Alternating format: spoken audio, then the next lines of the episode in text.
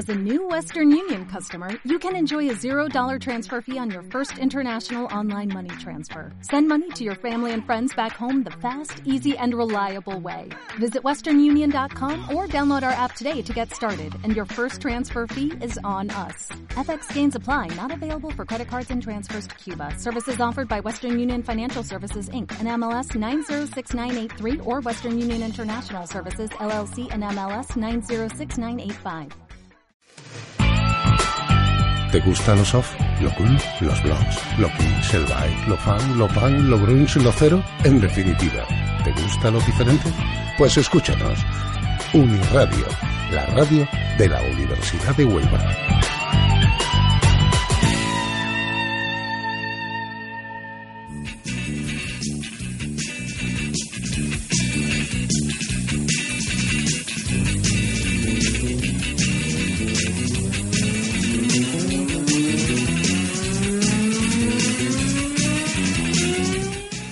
Saludos y bienvenidos a una nueva edición del Tipómetro 2.0, el programa de Uniradio, la radio de la Universidad de Huelva, en el que debatimos sobre periodismo y comunicación en su sentido más amplio. Como cada semana se encuentra con nosotros Gerardo Macías. ¿Qué tal, Gerardo? Hola. Pues hoy creo que ya perfectamente, ya, ya no se me nota en la garganta ni nada. Bien, bien, está haciendo estragos este frío que, que hecho en Huelva. Bien, pues hoy en el tipómetro vamos a tratar un asunto de candente actualidad, desgraciadamente. En realidad lleva siendo actualidad desde hace más de 50 años y siempre ha estado rodeado de polémica.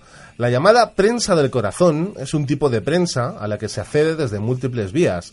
Todos tenemos una vida privada que puede interesar o no, que podemos airear o no, y de la que podemos sacar partido o no. Hay mucha discusión sobre este asunto, la mayoría de las veces muy desagradable para algunos, normalmente los protagonistas, pero hemos creído interesante abordar el tema con nuestra compañera Patricia de Casas Moreno. ¿Qué tal, Patricia? ¿O debería decir hola, corazón? hola, David. Pues no, llevamos muchos años estudiando esto, pero yo creo que es un tema interesante sobre todo por el tema de los estereotipos en la mujer y los famosos. Vamos a hablar de eso largo y tendido a lo largo del programa, efectivamente, sobre el tema de estereotipos, mujer, pensada de corazón, por qué se asocia siempre a la mujer cuando en realidad eso es incierto. Pero bueno, eh, hemos querido invitar a Patricia, Patricia de Casas, porque es periodista, investigadora, y su tesina eh, habla sobre este tipo, tu tesina, ¿no? ¿Verdad, Patricia? Habla sobre este tipo de cosas, es estereotipos, tópicos y lenguajes eh, en la televisión pública sobre prensa de corazón, ¿no? Exacto. Lo que voy a analizar va a ser el programa Corazón Corazón que todos conocemos, que es de televisión española, y a ver qué resultados saco de eso. Bueno, pues vamos a ver, mucha suerte. Pero bueno, vamos a hablar hoy en el tipómetro sobre la prensa de corazón, que yo creo que ya tocaba, ¿verdad? Ya tocaba, ya tocaba. Ya Además me ha distendido, un programa distendido, vamos a ver. Bueno, vamos a hablar de los principios. El término prensa de corazón surge en Francia, eh, literalmente era presse du coeur, a un tipo de, se llamaba así a un tipo de publicaciones que semanalmente se editaron tras la Segunda Guerra Mundial y en las que se narraban los idilios entre príncipes de diversos países o familias, los nacimientos en las casas reales, las fiestas en palacio, los cruceros a los que asistían los jóvenes príncipes y princesas de la época, o sea, todo como muy glamuroso, ¿no? Era como, no sé, ¿qué os parece, no? Era como mostrar una, los cuentos de hadas, ¿no? De la, nobleza europea, a lo mejor, ¿no? No, es que efectivamente, siendo ya de, con casas reales y eso, efectivamente entronca con los cuentos de hadas y todas estas cosas. Bueno, y, ya el nombre en sí a mí siempre me ha hecho gracia. Y, y por ahí algún, algún conocido que por hacer la broma que se debería llamar prensa del, del páncreas o del hígado. Páncreas, sí. Eso decían los del jueves en su momento. No sé, Patricia, estos orígenes, eh, ¿tú crees que tiene, es decir, el que se llamara prensa de corazón a, este tipo de, bueno, a editar este tipo de revistas que hablaban sobre el glamour, ¿no? La nobleza y tal, ¿a qué correspondía? A lo mejor a, lo mejor a cierto tipo de querencia del público, ¿no? A imitarles o algo.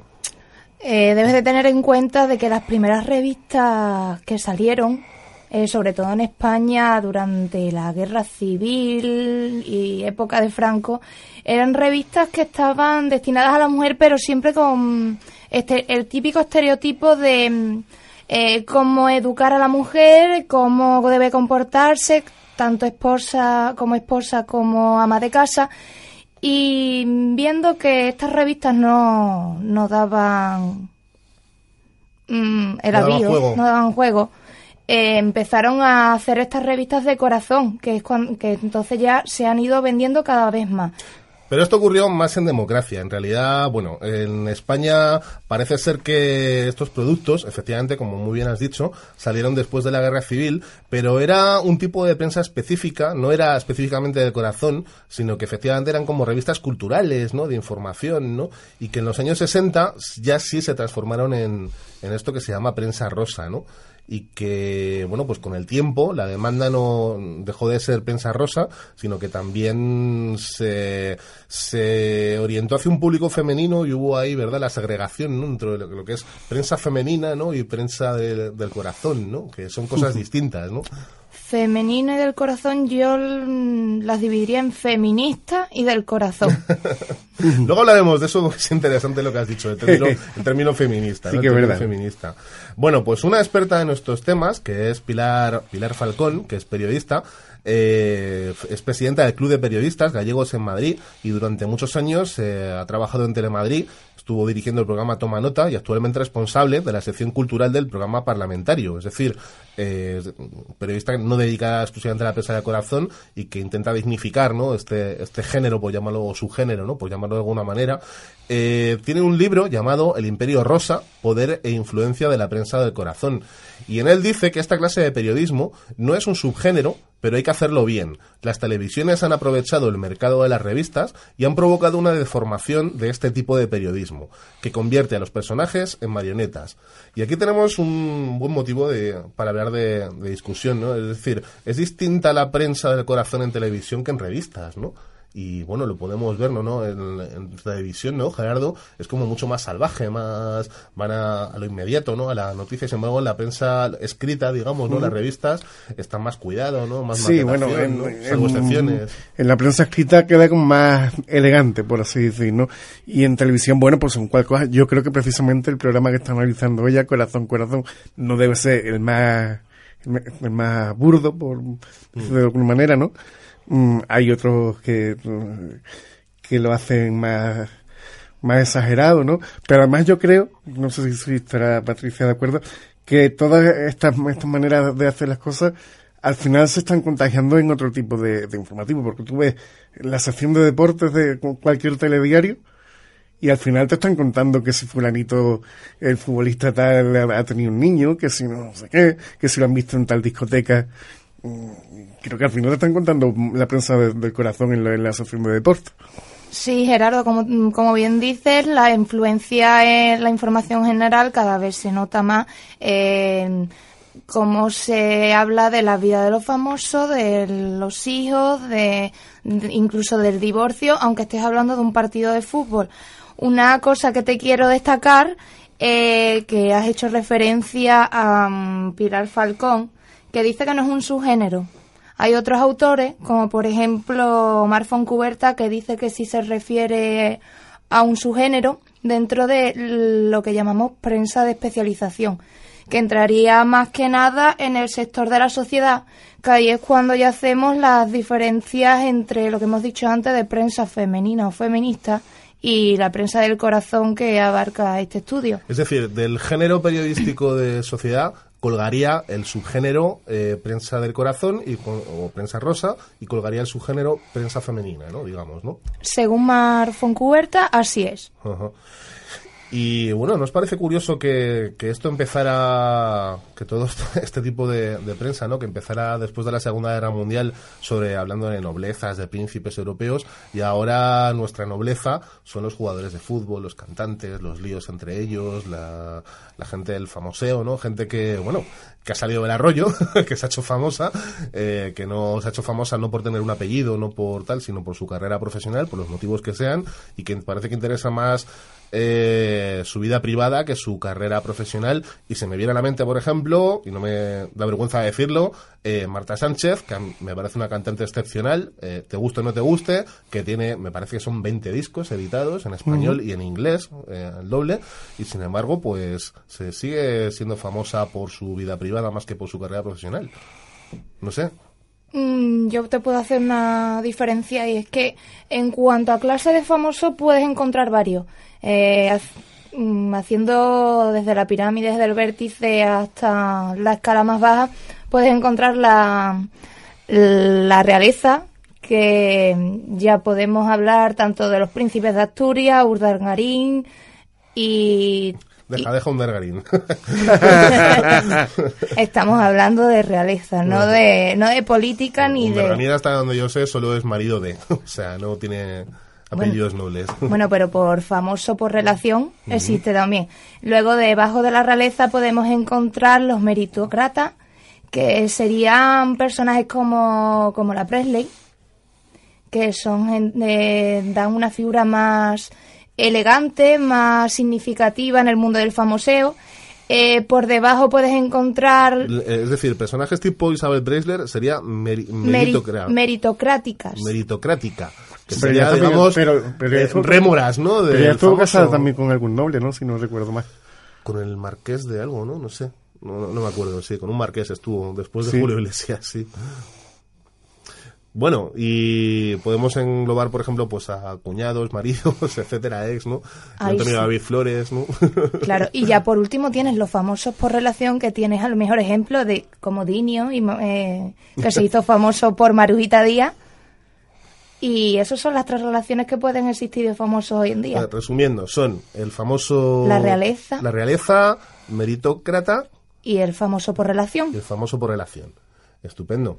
Bueno, pues estos personajes, que son los que se explotan, eh, dice Pilar Falcón que los- la explotación de esta clase de personajes en los programas de televisión eh, es eh, los convierte digamos en marionetas no en un poco burlas de sí mismos no porque hay demasiados espacios de iguales características y se necesita material a toda costa sea cual sea su calidad o incluso su dudosa procedencia o veracidad que ahí entramos en criterios de bueno si queremos considerar periodismo hasta a este género o subgénero tenemos que aplicar criterios periodísticos aunque luego hablaremos de ello no y en segundo lugar, eh, porque muchos de estos programas se estructuran sobre el mero enfrentamiento, la discusión o la provocación, así como el hecho de ofrecer exclusivas, entre comillas, deporte sexual de algunos protagonistas de relevancia en la prensa del corazón. Es decir, volvemos al tema de la vida privada y a la parte escabrosa de la vida privada, que suele ser, bueno, pues la vida sexual, por lo menos en España, ¿no? ¿Qué os parece? Es decir, que haya habido, hay famosos que se han hecho famosos por tener relaciones sexuales con otros famosos. Esto es así. O por decir que la han tenido, que también lo hay. Bueno, no estábamos ahí para verlo. No sé. ¿Qué, Actual. qué os parece esta, cla- esta clase de, de forma de llegar a la fama? Actualmente la vida, la vida privada se compra. Así se hacen famosos por relación, por eh, porque sean cantantes, porque sean futbolistas. No por méritos propios, ¿no? Mm, méritos propios el que trabaja. Sí, bueno, pero hay gente que también que trabaja y que, y que se ha hecho y que se hace más famosa a través de sus escándalos que por su trabajo. Los escándalos se pueden solapar de alguna manera. Si, si existen los rumores, existe alguna vía de escape por donde se cuele esa información, Bueno, vamos a, a ver eh, ¿qué, definimos como persona pública, es decir, qué derecho tiene, digamos, el periodista para el periodista del corazón, digamos, para airear la vida privada de, de un personaje, quien sea, eh, por el mero hecho de ser público, ¿no? Y hay una legislación bastante clara al respecto. De hecho, el Tribunal Constitucional define persona pública eh, como aquella de relevancia social e interés informativo. Y de hecho, esto lo, lo avala también el Tribunal Supremo y el Tribunal Europeo de Derechos Humanos, ¿no?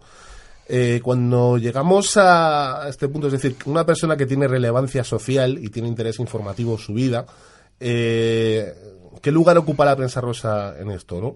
Eh, entiende la prensa rosa que el derecho a informar a sus lectores prima sobre el anonimato de estas personas, ¿no? Y en esto, bueno, pues hay varias sentencias.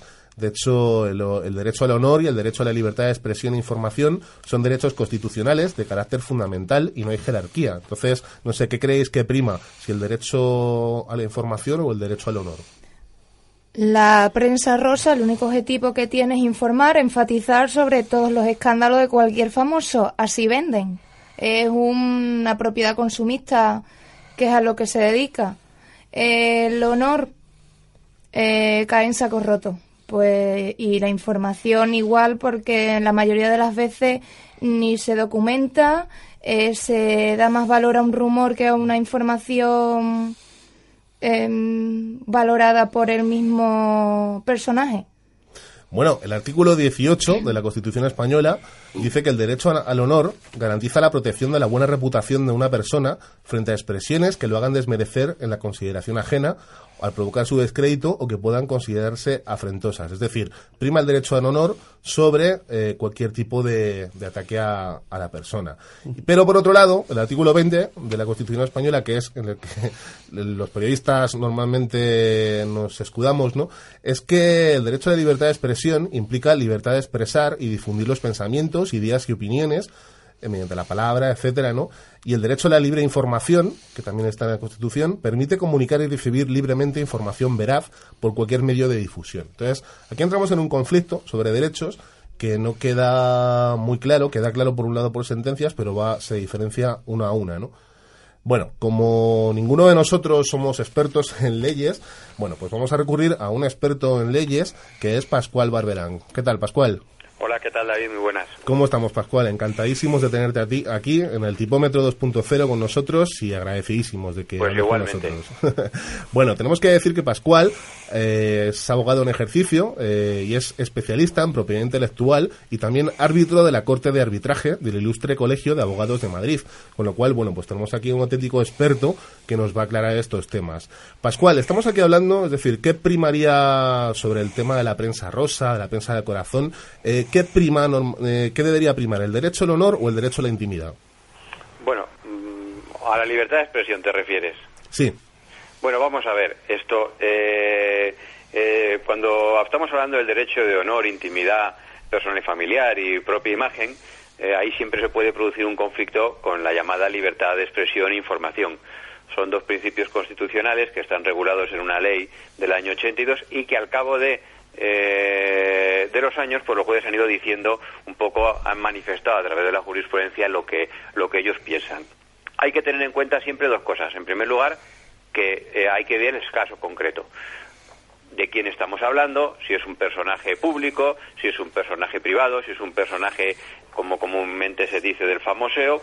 Y en este caso lo que, lo que dicen los jueces es que en realidad siempre hay una cierta prevalencia de la libertad de expresión y de información cuando los que ejercitan esa libertad de expresión e información son profesionales de la información a través de los medios, es decir, los periodistas. digamos entonces que la ley eh, protege, digamos, a los periodistas, ¿no? La ley protege a los periodistas, siempre y cuando eh, se tomen unas ciertas precauciones, como por ejemplo contrastar la noticia, que el reportaje sea neutral, es decir, eh, muchas veces vemos que las principales vulneraciones del derecho al honor, a la intimidad, eh, son aquellos que se producen en programas que en el fondo son medios, sobre todo televisiones, pero que las manifestaciones que allí se vierten en absoluto están hechas por periodistas, sino por gente que conoce un caso, es familiar, ha visto algo, ha oído algo por referencias y entonces son ellos los que realmente vulneran eh, los derechos al honor, intimidad y propia imagen. Por parte de periodistas, realmente de profesionales de información, se produce bastantes pocas ocasiones. Eh, por ejemplo, es decir, eh, siempre, bueno, no sé si eres muy a suyo a, programas de corazón, pero bueno, siempre la amenaza típica es te voy a demandar, te voy a dar... Eh, ¿Realmente tú, que eres profesional de esto, cuando llega el momento de hacer la demanda de verdad, del famoso que demanda al periodista, al informador, al programa, etcétera, eso al final eh, lleva, lleva buen, llega a buen puerto, se llega a la demanda, los tribunales no se saturan con esto, no sé si ha habido en algún momento saturación de demandas de famosos, ¿no? Por el pues, tema del honor, ¿no? De la intimidad. La verdad es que los tribunales se saturan por las hipotecas, los despidos y otras cosas de más actualidad, pero por estos temas no. Muchas veces se dice voy a llamar a mis abogados y la mayor parte de las veces no se hace, porque además hay que tener en cuenta una cosa, y es que aquellas personas eh, que ya divulgan datos de su vida privada eh, deben soportar que las partes lo conozcan, que se haga una investigación de las mismas, que se haga un seguimiento de las mismas eh, sobre los aspectos divulgados. Con lo cual, eh, estas personas que, digamos, ya abren su intimidad, eh, pues en cierto modo están dando no carta blanca para que se haga cualquier tipo de investigación o cualquier tipo de, de manifestaciones sobre ellos, pero por otro lado ya digamos que han abierto una puerta a que la gente pueda investigar o pueda hacer cualquier tipo de observación sobre, sobre los datos que ellos mismos han revelado. Eh, por último, eh, quería preguntarte, este normalmente este faldón que vemos al final de los programas, que es el programa nos hace responsable de las de las eh, opiniones vertidas en, él, tal, esto se legalmente se puede hacer, es decir, un programa puede dar voz a bueno, pues a presuntos informadores que digan pues lo que les dé la gana, barbaridades y tal, y no ser responsables como medio, digamos. Bueno, esto se circunscribe únicamente a las televisiones. ¿Por qué? Y sobre todo a los programas en directo. Y eso es así, pues porque en el fondo esto es como YouTube, que tú cuando cuelgas una cosa y que has vulnerado los derechos de propiedad intelectual, eh, pues no tiene por qué enterarse YouTube de que está vulnerando los derechos, a menos que les avisen. En directo es muchísimo más difícil controlar. Y entonces se ponen esas coletillas al final en el que dice pues que el, programa no se responsabiliza de las opiniones vertidas, etcétera, etcétera, que bueno, en el fondo eh, habría que verlo caso por caso, pero yo entiendo que si el director del programa eh, avala o consiente algo que efectivamente está sobrepasando los límites, como puede ser el tema de menores, etcétera, etcétera, pues entonces sí que habría una responsabilidad por parte del medio. Pero sobre lo que estamos hablando, es decir, si se vulnera, digamos, se empiezan a decir barbaridades sobre alguien, ¿no?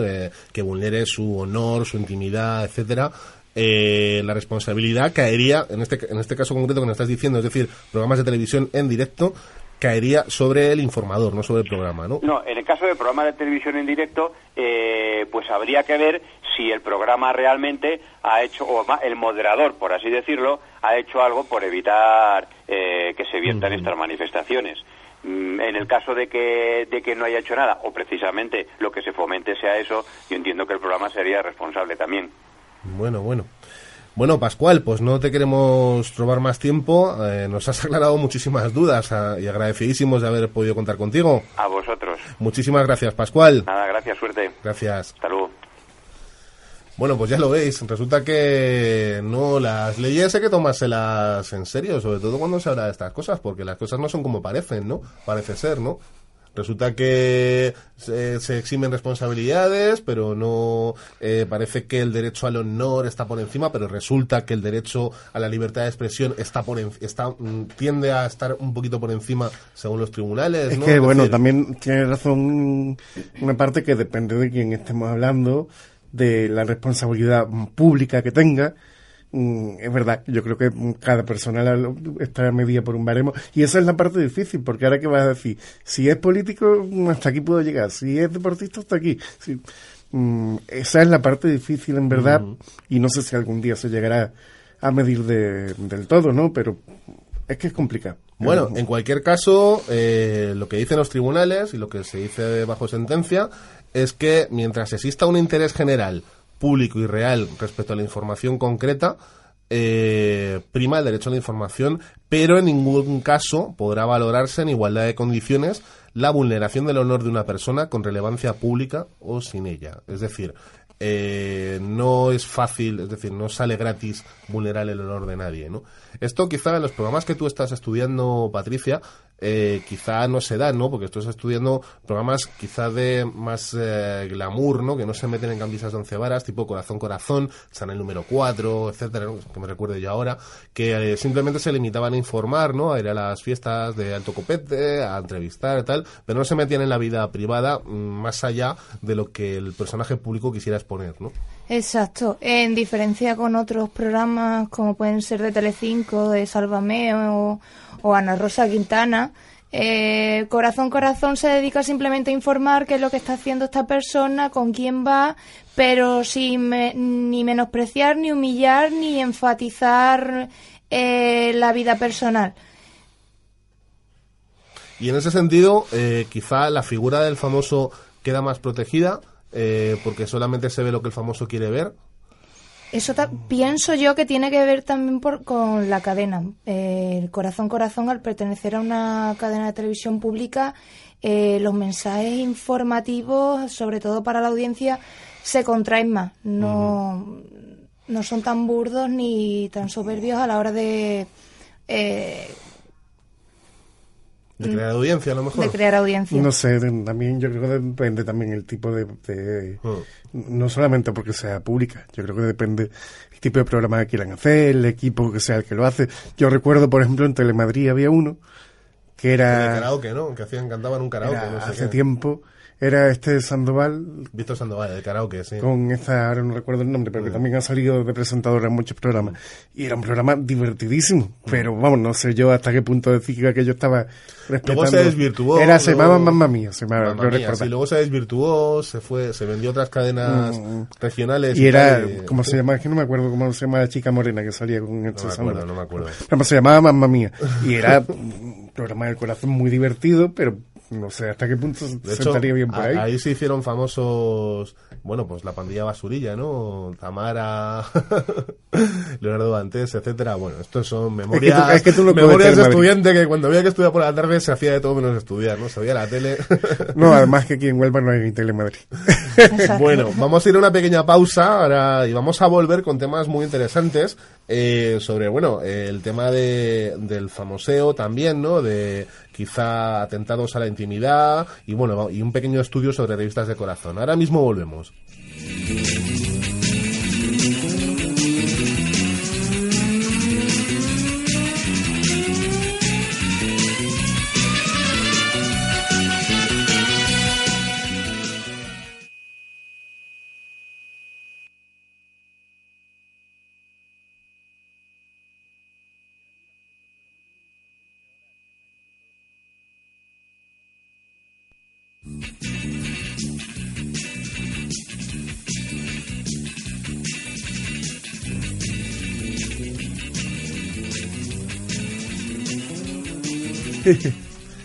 Bueno, pues volvemos. La verdad es que estamos aquí hablando en el descanso porque el tema da mucho juego, es muy divertido.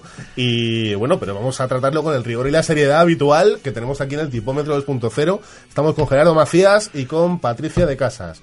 Patricia hablando sobre prensa de corazón, prensa rosa, prensa femenina. Estamos diferenciando todo esto. ¿Verdad, Patricia? ¿Verdad, David? Bueno. Y aguantando la risa. Aguantando la risa. Bueno, vamos a intentar continuar con el programa con rigor, seriedad. Bien, vamos a seguir hablando sobre el tema del famoseo, lo que se llamamos famoseo, ¿no? El contenido del famoseo inicialmente fue anecdótico y marginal, pero con el tiempo se ha, se ha vuelto una parte fundamental de la prensa de la prensa rosa y la prensa de corazón, ¿no? Eh, de hecho, Laura Soto Vidal que es periodista, tiene un artículo llamado Prensa Rosa, el juego sucio de periodistas y famoso, publicado en el año 2005, en el que habla que las historias erótico-festivas que hacen hueco a las historias personales y familiares, ahondando en un pasado menos lustroso, eh, forma parte de la, de la vida privada de individuos que hacen posible que silvanen los cuentos de hadas y el glamour de la prensa de antaño con la decadencia y la degeneración actual. Entonces, bueno, eh, traducido a palabras un poco más llanas, ¿no? Es que, digamos que se está vendiendo no solo la vida privada de alguien que no es famoso por nada, que es simplemente famoso porque ha salido por la tele o por lo que sea, y que además hace famoso a, familiares, novios, parejas, exnovios, etcétera, ¿no? Hijos. eh, entonces, bueno, se nos viene a la mente, por ejemplo, Gran Hermano, que ha sido una enorme cantera de famosos de este tipo, ¿no? De famoseo de este tipo, que es gente que no es nada, no es nadie, simplemente han salido por la tele, han participado en un concurso y luego han alargado su vida, incluso, bueno, pues eh, eh, perdurando en el tiempo, ¿no? Y haciéndose, pues, eh, incluso opinadores profesionales, ¿no? De hecho, hay uno, ¿no? De, de Gran Hermano que... ¿no se dice? o- sí, opinadores, no sé. Opinólogo. Opinólogos, que está ahora, me parece, en el programa de Ana Rosa, me parece, ¿no? O en Sálvame o algo así, ¿no? No lo sé, Patricia. Ki- Kiko, Kiko. Kiko, efectivamente, Kiko. que ha salido Gran Hermano. Exacto. Entonces, bueno, pues no sé, ¿qué os parece que esta gente que sin oficio ni beneficio conocido eh, se dediquen, quizá no aprovechen esa fama como trampolín para su para su negocio o para su, para su trabajo lo que sea, sino que la aprovechen para mm, convertirse, digamos, en opinadores, ¿no? O opinólogos. ¿Qué te parece, Patricia? Al fin y al cabo, la vida privada es lo que vende. Y si ellos están dispuestos, ya sean famosos de pequeño nivel, eh, vender esa vida, eh, todo, todo programa con dos dedos de frente lo va a contratar. ¿Por qué? Y Mira, sobre todo porque vende en la pantalla. Vende en la pantalla, eh, sabe criticar, bueno, sabe criticar entre comillas, le gusta criticar y le da igual 8,80. Es decir, le da igual vender su vida, la de los demás, la de sus conocidos, Todo sea por dinero. pero eso digamos que es como un fuego fatuo, ¿no? Es decir, eso llegará un momento en que nadie confiaría en esa persona, se acabaría su propia vida privada, etcétera, ¿no? ¿No lo ves en los programas? No, que tienes que ver Sálvame todos los- todas las tardes. Bueno, pero Es también... que no lo veo, esa es la Eso también, también hay, hay otras consideraciones, creo yo. Por si viene este Kiko que estamos diciendo o cualquier otro a sentarse allí de contertulio, de colaborador, como dicen ahora, mm, quiera que no, entre comillas, está ocupando el puesto de una persona mm, de un, que podía estar informando y, ha formado antes para ello. Porque son personas que simplemente se sientan ahí porque son conocidas. Se le llama intrusismo, con Sí, todas las letras. Pero vamos a ver. eh, es decir, ¿os parece que es digno ese trabajo de alguien que se ha preparado y se ha formado para hacerlo? Porque claro, no olvidemos que yo recuerdo eh, ¿Dónde estás corazón? El programa de Antena 3. Creo recordar que la mayoría, o si no todos los contertulios, eran todos periodistas de carrera, de profesión, y estaban ahí. Se pasaron años eh, metiéndose en la vida sin ningún tipo de respeto, sin ningún tipo de, de nada, ¿no? Metiéndose en la vida de los demás. Es decir, eh, ¿creéis que el hecho de ser periodista dignifica el ser periodista de corazón? Yo tengo mis dudas, ¿eh? no dignifica. Eh, también tener una carrera no quiere decir que seas más que nadie. Mi- Y sobre todo si eres periodista, lo que tienes que es confrontar la, la información Claro. y no llegar nunca a, a tan alto, a un nivel tan alto. ¿Tan alto de qué?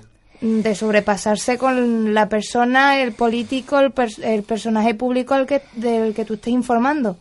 Bueno, yo os planteo una situación eh, a los dos. Es decir, eh, ¿creéis que eh, siendo, digamos, el hecho de tener un título en periodismo, una licenciatura en periodismo, eh, y siguiendo los cauces rigurosos de veracidad, honestidad, contrastación de fuentes, etcétera, etcétera, eh, ¿eso hace más digno la información sobre la vida privada de alguien? No. Gerardo. Pues yo realmente creo que la vida privada, incluso aunque sean personajes muy públicos, pues debería ser privada, porque yo qué sé, yo puedo estar, ahora que se, se habla tanto de, de- de la monarquía, me voy a meter en camisón cebara. Puedo estar en contra o a favor de la monarquía, pero me, me da cómo le vaya a él en su vida privada. Bueno, a mí se me plantea, se me viene un caso a la mente y es, por ejemplo, bueno, por no ir muy lejos, el caso de Bill Clinton con Mónica Lewinsky, ¿os acordáis? Que parece que tuvieron relaciones sexuales. Pues lo mismo digo, Entonces, claro, si no se hubiera, es decir, ¿qué, ¿en qué afecta el que Bill Clinton tuviera, engañara a su mujer Hillary Clinton? eh, para ser capaz de ser el presidente de los Estados Unidos. Sin embargo, fijaros que casi tuvo que dimitir por Pues, pelos. pues, pues es lo que voy, y aquí más o menos, quiera que no se está echando en cara la- la- las mismas cosas, vamos. Mm, y si, mm, no sé, creo que no debería de influir en esos temas, y sin embargo tenemos una especie de doble moral que al final termina siendo... Exactamente, ahí quería llegar, Gerardo. Es decir, ¿no, ¿no te parece, Patricia, tú como experta, que quizás sí vimos una, con el tema de la prensa rosa, una doble moral muy acentuada? Es decir, eh, para los demás sí, pero para mí no. Cuando me afecta a mí ya no, ya no es tan divertido, ¿no? A ver, una cosa es la teoría y otra es la práctica. Un personaje público en el momento que es público, tal y como la palabra dice, y, y de información a los medios de comunicación, ya su vida mm, de privada no tiene nada. Sí, hombre, Bueno, pero, una cosa, pero una cosa es que, no, te- que su vida sea pública y otra cosa es Que sea un personaje público. que se haya que se haya que, que él se separe o que sea infiel tenga que ver con que haya hecho bien su gestión de presidente del gobierno, de rey o de entrenador de fútbol. Pero esa- No. esas noticias son las que venden en la prensa del corazón. Sí, pero una cosa es que venda, quiero llegar. ¿Por pero una vende? cosa es que venda y otra es que le afecte a su gestión, que no es lo mismo, ¿no? Creo yo. Mira, yo os pongo un ejemplo muy claro. El 21 de enero de 2004, eh, Álvarez Cascos, todos recordáis, político en ejercicio en aquel momento en el Partido Popular, anunció su dimisión de la vida política nacional y solicitó en nombre suyo y en el de los suyos respeto a su vida privada. Lo hizo en una rueda de prensa a la cual acudió, es decir, eh, ¿os recordáis? Álvarez Cascos había separado, había vuelto a, a tener una nueva pareja se- y se volvió a separar otra vez de nuevo. Y sin embargo, en esa rueda de prensa acudió con su nueva pareja y en primera fila también estaban algunos de sus hijos, con lo cual, es decir, se pide respeto. es- Eh, Álvarez Cascos, evidentemente, exministro, era un personaje público, tenía cierta vida pública, ¿no? Me- no más allá de la oficial, y sin embargo, su vida privada trascendió más de su acción política e incluso acudió a la rueda de prensa, digamos, entre comillas, retando a los medios eh, con su nueva pareja y con, su- y con sus hijos. No sé, ¿qué os parece? No sé, yo pienso que eso no debería ser un, un- reto por lo que estoy diciendo. Creo que de- deberíamos saber, pues, diferenciar. Ese hombre fue min- ministro de Fomento, si no recuerdo mal. Yo llegué a escucharle unas declaraciones cuando ya no era ministro de por, porque había cosas del AVE que no podían salir bien y otras que sí. Eso es lo que debería ser importante. Ahora, la no que haya estado casado ¿por, qué nos da tan- por qué nos da tanto morbo eh, el que un personaje que sí es público, es político, que es el Valles Cascos, ¿por qué nos da tanto morbo el que, vaya, se haya separado, se haya casado de nuevo con una chica 25 años más joven que él, la haya dejado embarazada, la haya vuelto, se haya vuelto a separar, haya vuelto a tal? No sé, ¿por qué nos da tanto morbo eso más allá de su acción, de su trabajo político, no? Porque, al menos mi opinión, desgraciadamente mm, nos gusta saber siempre las penas de los demás más que Las las miserias miserias, penas más que las alegrías. Y sobre todo si no tienen nada que ver con nosotros. ¿Y esto pasa, es un fenómeno únicamente español o, o es internacional? Nosotros nos llevamos el punto más alto, vamos, del ranking, ¿Sí? seguro. Yo, no, yo creo que en general, y también es en parte porque si ya cada uno tendrá sus miserias en su vida, dirá, pues, me distraigo con las de los demás. Creo que va por ahí el... ¿No es un poco triste, no sé, incluso esta frase que se dice, ¿no? Tengo, tiene, tiene la vida tan vacía que la tiene que llenar eh, con la vida de los demás, ¿no? Sí, pero de eso se nutren los medios de comunicación. los medios de este tipo de, De- medios. sí, claro, decir, ¿no? relacionados con famoseo, prensa rosa y del corazón. Bueno. Y de hecho ahora que ya casi, casi, casi no existe la, la nobleza, porque ya todo, todo lo que eran condes de tal sitio, tal, en realidad el, el terreno prácticamente no, no, no lo están... O hay eh, rechazo, ¿no? Porque, no sé, viendo la, el- la entrevista no. de Salvados al hijo de Ahora- la duquesa de Alba hay como mucho rechazo, ¿no? Sí, A- no, pero se siguen fabricando, se sigue fabricando nobleza, pero sin, sin, sin el mismo trasfondo de antes con los terrenos por medio. Yo, mismo Vicente del, del Bosque es de la nobleza o, o Adolfo Suárez. Los expresidentes del gobierno Es de la nobleza ahora. Y no es porque despretenezcan ningún terreno. el- Suárez, por ejemplo, es duque de sí mismo. O sea que, mm, no sé. Y Vicente del Bosque creo que más o menos por un estilo.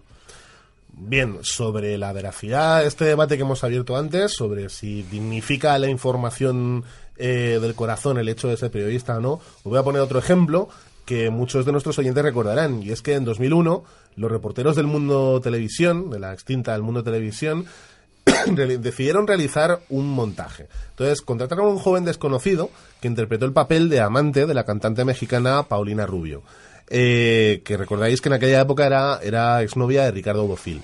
Eh, trucaron una foto, no sé si os acordáis de todo esto, es muy interesante, lo tenéis en YouTube y la verdad es que es muy muy interesante ver este reportaje, dura aproximadamente una hora y la verdad es que dejó en evidencia el nivel de la prensa, de la prensa rosa, ¿no? De este tipo de prensa, ¿no? Eh, trucaron la foto y bueno, pues corrieron el rumor y con un simple rumor, compañeros de profesión dieron crédito a la historia que no tenía ni pies ni cabeza, eh, de hecho, dijeron que la habían visto en ciertos sitios, en Miami, en España, en Nueva York, etcétera.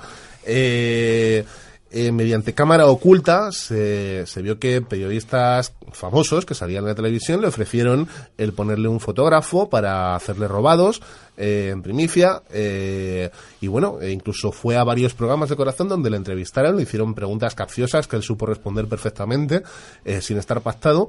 Y bueno, y quedó en evidencia que este, este chico, que no era absolutamente nadie, y de hecho luego no ha vuelto a ser nadie porque no era ni actor ni nada, eh, bueno, pues quedó en evidencia la profesionalidad de estos profesionales que, por eso os he dicho lo de dónde estás corazón, porque eran todos periodistas. Eh, estos informadores, lejos de investigar quién era esta persona, decidieron abordar el tema desde la perspectiva del equívoco y así sin contrastar hechos ni datos, se le inventaron lugar de origen, profesión, parentesco familiar e incluso eh, le unieron familiarmente al conocido Dinio que ha mencionado antes Patricia. ¿Qué os parece esta historia? Es decir, eh, el rigor vemos que brilla por su ausencia, ¿no? Con este tipo de, de prensa, ¿no? Esto es así de sencillo. Del rumor sale la noticia. Y se le da crédito y se le da cancha y se generan horas de televisión Exacto, y, lo que prima- y, y ríos de tinta no Lo que prima actualmente es el montaje y si no tienen noticia para vender, se la inventan. Si no recuerda también, hace como al fi- a finales de diciembre salió también una noticia parecida de una supuesta amante de Alejandro Sanz, una, una tal Marta. Salió en la revista Lecturas, le dieron una entrevista, una exclusiva y ha quedado igual que el supuesto amante de Paulina Rubio, en el olvido. Pero no se contrasta la información. o sea son estrellas fugaces no que tienen su momento de gloria su brillo y luego desaparecen sin dejar rastro no Exactamente. Bueno, Gerardo, pues vaya tela, ¿no? Con este tipo Sí, de verdad. prensa. Yo la verdad es que nosotros nos reímos, pero la verdad es que oyes estas cosas y dices, bueno, ¿y yo para qué he estudiado? ¿Para qué me estoy formando? ¿Para qué, no sé, para qué me esfuerzo en hacer un trabajo programa, ¿eh? riguroso, ¿no? Y, y con valor, ¿no? Da para mejorar el, el- el programa, la verdad. Es más divertido que otros que hemos hecho, que hay que decirlo. Sí, sí. Y por eso también al final la- la- las audiencias van, van, para, para Bueno, yo recuerdo que- unas declaraciones de, de José Sancho, el actor, eh, que la verdad es que me dejaron, me dejaron un poco marcado. José Sancho no tiene, como actor, no tiene nada que demostrar a nadie, es un magnífico y excelente actor, ¿no? Desde la época del, del, del De- estudiante, ¿no? de- sí, de- de Curro del Jiménez, el estudiante, hasta ahora haciendo de Julio César en Hispania, que está espectacular. Y bueno, y el famoso, y el famoso don, don Pablo de Cuéntame cómo pasó. Exactamente, ¿no? Y pasando también, bueno, pues por el personaje este maravilloso de, de crematorio, ¿no? Del, del empresario corrupto, ¿no? Y yo le recuerdo en, en un programa, eh, bueno, pues hablando eh, muy por encima de su relación con María Jiménez, esto fue hace unos años, y bueno, le decían los propios periodistas, eh, bueno, ¿y tú qué pasa? Que tanto que trabajas y no sé qué, y lo que quiere, y al final, tanto que quieres significar tu trabajo de actor, y al final lo que, lo que haces es, es venir aquí a contar tus historias. Y él- su respuesta fue, pues mira, yo me harto de trabajar, trabajo todo el año, pero mira, si quiero cambiar el coche o quiero hacer reforma en mi casa, pues mira, vengo aquí una noche y me ahorro, pues, eh, esperarme dos o tres años a que ahorre para, para, para hacer la reforma, comprarme o, re- o cambiar el coche. Entonces, bueno, es decir, da mucho beneficio la prensa de corazón Sí, sí, sí. también, ¿no? Entonces, Y- y esto, está- y es? Esto como, que otro- como la grasa, ¿no? Que, que llena la maquinaria de la industria audiovisual, ¿no? Lo peor de todo es que esa actividad que, que tú has comentado, mm, necesito un coche, necesito una reforma, eh, cada vez está siendo más utilizada por los famosos. ¿En qué sentido? Necesito un coche, voy a mm, vender mi exclusiva. Y de ahí Y- saco el y- dinero. Y se sigue pagando, que es Sigue pagando. Y se sigue pagando. Bueno, vamos a ir terminando, que nos queda muy poquito tiempo, y vamos a, vamos a hablar de ya de lo que son las revistas femeninas, ¿no? Vamos a irnos ya a la parte, a la parte de prensa escrita, ¿no?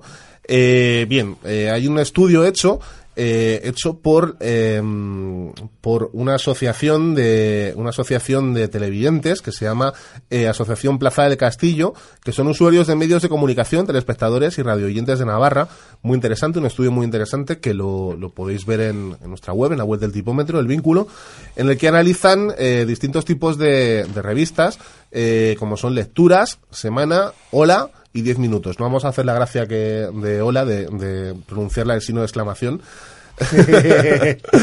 Bien, eh, estas revistas, eh, pues fijaros, lecturas, es del 1921, semana de 1940, o la de 1944 y 10 minutos del, del año 51. Es decir, son revistas que ya quisieran muchos periódicos tener tanta solera Sí, sí, y sí, tanta, exactamente, exactamente. tanta- Ya otra cuestión sería que daría para muchos programas, pues como pasaron la- en cada distintas épocas, con la Claro, de claro, cada habría que verlo, habría que verlo. Pero bueno, tiene mucho que tiene mucho que ver eh, de quién es la propiedad de estas revistas, ¿no? De hecho, eh, la propia Oficina de Justificación de la Difusión, el, el famoso JD, que es quien mide la difusión de la, de la prensa escrita y ahora también de la digital, eh, no han sabido nunca muy bien cómo ubicar a este tipo de prensa. La ubicaban primero en información general, luego en información femenina, luego en mujer, cocina, hogar, luego en femenina la actualidad y al final, bueno, pues ya han hecho una clasificación que es eh, información femenina, ¿no?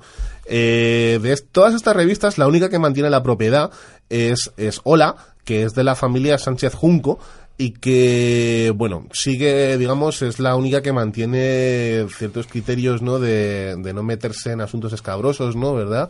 Patricia, eh, de no hablar, digamos, de la vida, de meterse en la vida íntima de famosetes, tal, sino que sigue hablando, bueno, pues de famosos por méritos propios, por su trabajo, de nobleza, etcétera, ¿no? De lo que llevo analizado hasta ahora, la verdad es que respetan bastante la vida privada. Por otro lado, Lecturas y Semana pertenece a RBA, editores, eh, y 10 minutos pertenece a, a Hachette, que, de cuya cabecera también depende él y la revista de Ana Rosa. Bien, eh, con este estudio que ha hecho la, Asociación Plaza del Castillo de Navarra, nos dice que el, entre el 70 y el 80% de los contenidos son publicidad. Es decir, de, de lo que son contenidos propios son solo el 20%, fijaros. Pero parece que es un soporte excelente y que a los consumidores no les molesta y que incluso les gusta, ya que este tipo de publicidad es muy informativa.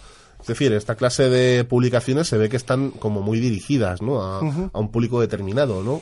Patricia. Claro, sobre todo si estamos hablando de revistas que la, la única, bueno, la única no, la mayoría de la audiencia es femenina, así que la publicidad también va dirigida al sector femenino.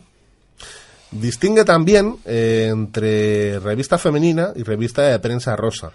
Eh, la prensa femenina, la llamada prensa femenina, eh, la imagen de las mujeres está muy dignificada, mucho más que en la televisión. Eh, y curiosamente, tanto la imagen de los hombres como de las mujeres está completamente desprovista de carga sexual, según este análisis.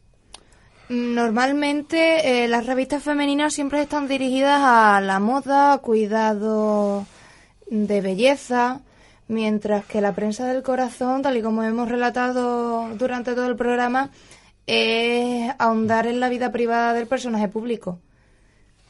Por otro lado, los contenidos, eh, los contenidos de este tipo de prensa, prensa femenina, insisto, eh, mm, no existe ni el deporte femenino, ni la técnica, ni la ciencia, ni la cultura, ni la tecnología. Eso no le interesa a la mujer. claro, pero no, no, no sé, no deja de ser un cliché. Es decir, sobre todo y ante todo se habla de moda, tú lo has dicho antes. Y tanto domina que parece que es el único, el único contenido que hay en estas revistas. Al fin y al cabo, lo que provoca este tipo de revistas es que se creen estereotipos. La mujer tiene que estar delgada, la mujer tiene que usar esta ropa porque la lleva esta famosa, porque aunque eh, sean revistas femeninas que no se que no se publiquen información de famoseo, siempre aparecerá esta famosa que lleva esta gargantilla, que lleva esta colección de zapatos o cualquier cosa relacionada con la ¿Verdad, moda. ¿no, Gerardo? Cuando sale la, no sé, la alfombra roja de los Oscars o de los Goya, ¿no? Siempre te dan información de está maravillosa Penélope Cruz y lleva un vestido Sí, sí, sí, de tal. Del diseñador tal. Sí, es una sí, de las sí. cosas principales que se fijan incluso antes que el, palma- que, que el palmarés. Van, que en cuanto estuvieron vestidos, se fijan en el palmarés, en los, en los gazapos que hubo en la ceremonia y, y en los vestidos. Esa es Incluso te dicen de, si es de la colección de este año o del año pasado. Bien. Y por último, eh, hay que decir que esta clase de revistas, según este estudio, eh, estudio de la Asociación Plaza del Castillo, eh, prevalece lo público frente a lo que se considera privado, con lo cual eh, se fomenta el individualismo, es decir, las emociones, la psicología, la espiritualidad, el sufrimiento, la realidad, las situaciones de pareja, el amor, eh, todo esto permanece más velado eh, intenta dar una imagen de mujer libre, profesional, independiente, que no, que no pertenece para nada, digamos, a, bueno, pues a una realidad, es decir, se da un, una especie de cliché, de cliché de mujer, ¿no? De estereotipado, que en realidad, bueno, pues eh, dista mucho de lo real, ¿no? No sé, no sé, ¿qué os parece? Es decir, eh, parece que este tipo de revistas eh, están muy dirigidas, dan una visión de la mujer muy estereotipada y bueno, pues no es nada, en ningún caso se pronuncia la palabra feminismo. No sé qué tendrían que decir las feministas al respecto. O sea, yo creo que de todos modos está la cosa dirigida. Pero no es lo mismo prensa del corazón no es lo mismo que revista femenina. En absoluto, claro. Esta es la diferencia que estamos hablando. Es decir, esto que estamos diciendo es prensa, femeni es prensa femenina, digamos. Por, así, por, por, poner ejemplo, no es lo mismo de semana que el Cosmopolitan, por, así decir. Por supuesto que no. Son eh, dos propuestas, una enfrente de la otra. Más que nada porque Cosmopolitan va más relacionada con la moda. ¿Y cuál es la otra que has dicho? Semana, por ejemplo. semana es más de prensa del corazón. Bueno, de la moda, habla de la liberación sexual de la mujer, de sexo en Nueva York, etcétera, ¿no? O sea, parece que el prototipo de mujer de, de este tipo de revistas son, pues eso, la mujer liberada de sexo en Nueva York, ¿no? De la serie esta. Sí, una mujer de 40 años, de clase media alta, elegante y siempre con sus tacones y su barra de labios bien puesta. Sus manolos, su buen dinero en sus manolos, ¿no? Su colección de manolos. Sin lugar a Manolos hay que decir que son un tipo de zapatos, ¿no? Que cuesta, me parece que el más barato cuesta unos 600 euros, ¿no? Una barbaridad. Más o menos. Bueno. El 600 pero después se compra el, el del otro pie. bueno, vamos a ir terminando y bien, tenemos que decir que como profesionales muchas veces nos preguntamos cuáles son los límites de la información, si hay personajes públicos que están en el candelero por voluntad propia, por interés o por una serie de desafortunadas coincidencias. O en el candelabro. O en el candelabro. si algo hemos sacado en claro del programa de hoy es que existe una prensa femenina, al igual que existe una prensa masculina, y que debemos diferenciar de la prensa de corazón que no entiende de género. Otra conclusión es que el derecho al honor no debe quedar supeditado al derecho a la información. Y lo más importante es que por ser personaje público no da derecho a que tu vida privada se convierta en pública. Sin embargo, las encuestas mandan y comprobamos diariamente que la degradación de la información interesa y genera audiencia. Nos preguntamos si aplicar criterios periodísticos de rigor, veracidad, honestidad, etcétera, para informar sobre la privacidad de las personas es la puerta trasera del periodismo y a su vez la máquina de hacer dinero que engrasa otras vertientes del llamado periodismo serio. Porque seguramente, sin las audiencias de algunos programas y las ventas de revistas del corazón, las empresas no ganarían lo suficiente para realizar otro tipo de periodismo. En cualquier caso, hemos visto que profesionales de algún, de algún otro ámbito han terminado por vender su intimidad a la prensa rosa, entre comillas siempre, por los cuantiosos beneficios económicos que ellos les reporta. Como dijo Oscar Wilde en el retrato de Dorian Gray, todos conocen el precio de las cosas, pero no su valor. Es decir, que por incalculable que sea la intimidad, también tiene un precio. ¿Y vosotros qué? ¿Podríais vender vuestra vida privada? ¿Cuál es vuestro precio? Ahí lo dejamos. lo dejamos, que todo el mundo tiene un precio. Bueno, pues, ¿te lo has pasado bien, Patri? Súper bien. Sí, repito, a gusto, menos nervios. De los nervios mejor, ya que hemos terminado. Hombre, ya. bueno, pues Hombre, te agradecemos enormemente, Patri, que hayas, Patricia, eh, de Casas, que hayas venido al Tipómetro 2.0 y nada, te esperamos otro día, cuando quieras. Claro, gracias a ustedes por la invitación. Muy bien. Gerardo, ¿Te has pasado bien? Sí, hombre, esto hay que repetir además el tema este que, no hemos reído. Da mucho juego, da mucho juego, sí. Bien, pues nada, eh, la semana que viene continuaremos en el tipómetro 2.0 y bueno, pues hasta aquí ha llegado el programa. Un servidor se despide, David Melero, hasta la semana que viene.